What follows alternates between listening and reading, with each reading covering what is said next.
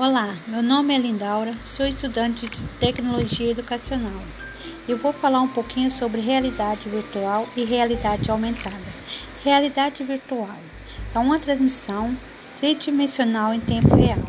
É uma interação com usuários e o mundo ao seu redor, através de óculos, mouse 3D e games, da qual permite o jogador se sentir como se estivesse dentro do jogo. Realidade aumentada é uma interação com informações com o mundo real, através de câmeras e sensores de movimento, como o giroscópio.